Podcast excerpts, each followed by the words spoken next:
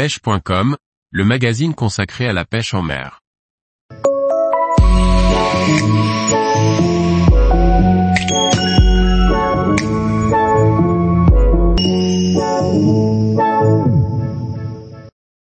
Les différents types d'appâts utilisés pour écheurs au méthode feeder.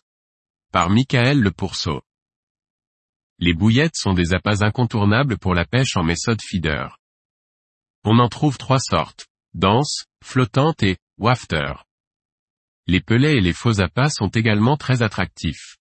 Les graines et les aiges animales complètent le tableau. Appâts incontournables dans la pêche en méthode feeder. Elles sont attractives, sélectives et faciles à utiliser. On utilisera au méthode feeder principalement des appâts de petite taille, 10 mm et moins. On en trouve trois sortes. Elles permettent une présentation sur le fond. Elles peuvent s'utiliser avec n'importe quel montage, tresse ou monofilament. On peut éventuellement amorcer aussi avec front ou bait rocket. Elles permettent une présentation décollée dans le nuage d'amorce ou au-dessus. Soit on les utilise bas de ligne décollée entièrement, soit il faut rajouter un lest, chevrotine ou pâte plombée, sur le bas de ligne pour choisir la hauteur à laquelle la bouillette va flotter. Ce sont des bouillettes dites équilibrées. À la base elles sont flottantes, mais légèrement, et coulent sous le poids de l'hameçon une fois échées.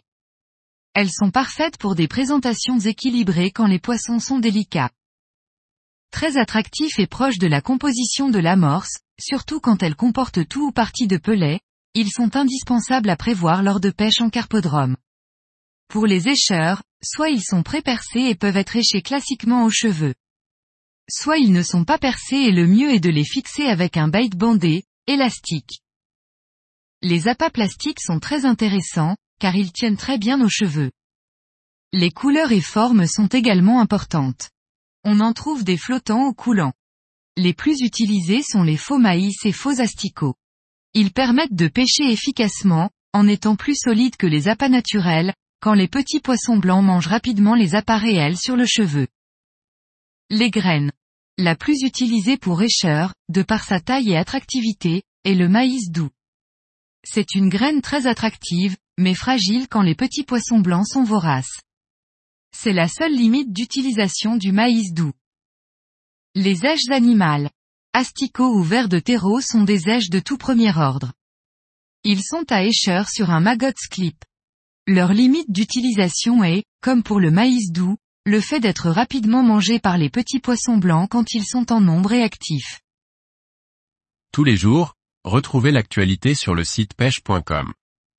Et n'oubliez pas de laisser 5 étoiles sur votre plateforme de podcast.